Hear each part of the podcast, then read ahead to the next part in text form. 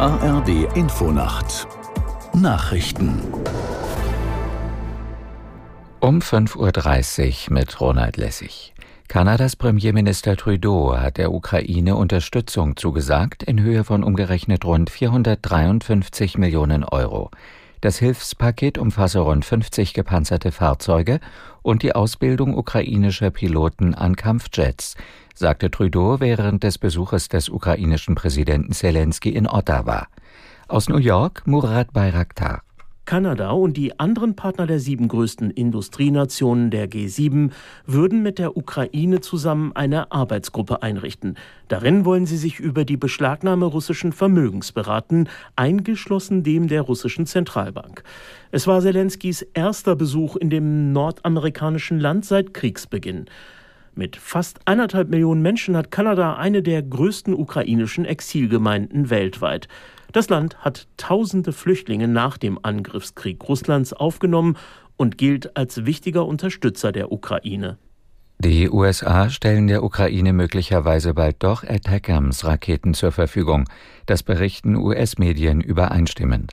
Nach dem Besuch des ukrainischen Präsidenten Zelensky im Weißen Haus hatte es noch geheißen, die USA würden keine Attackams herausgeben.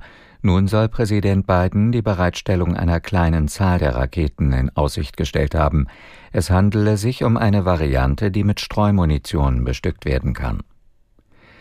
Nach der aserbaidschanischen Militäroffensive auf die Region Bergkarabach bleibt die Lage in der Region angespannt. Bundeskanzler Scholz hat mit dem armenischen Ministerpräsidenten Pashinyan telefoniert. Aus der Nachrichtenredaktion Diane Batani. Regierungssprecher Hebestreit sagte, Scholz habe sich gegen militärische Gewalt ausgesprochen und für eine Verhandlungslösung eingesetzt. Er forderte demnach eine Sicherheitsgarantie für die Bevölkerung. Der Kanzler habe auch die Achtung der Souveränität Armeniens hervorgehoben. Bergkarabach liegt auf aserbaidschanischem Staatsgebiet, wird aber mehrheitlich von Armeniern bewohnt.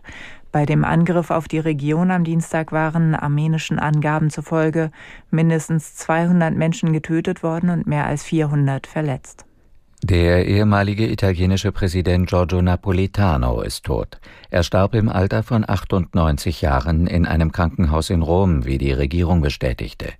Der ehemalige Kommunist war zwischen 2006 und 2015 mehr als achteinhalb Jahre Staatsoberhaupt, so lange wie kein anderer. Napolitano genoss auch international hohes Ansehen. Das Wetter in Deutschland. Am Tag im Nordwesten wechselnd bewölkt, teils Schauer, von der Mitte bis in den Osten zeitweise sonnig, an den Alpen länger Regen, 12 bis 20 Grad. Morgen meist freundlich, an den Alpen Schauer bis 22 Grad. Die weiteren Aussichten am Montag viel Sonne bei 19 bis 24 Grad, am Dienstag weiter oft heiter bis 28 Grad. Das waren die Nachrichten.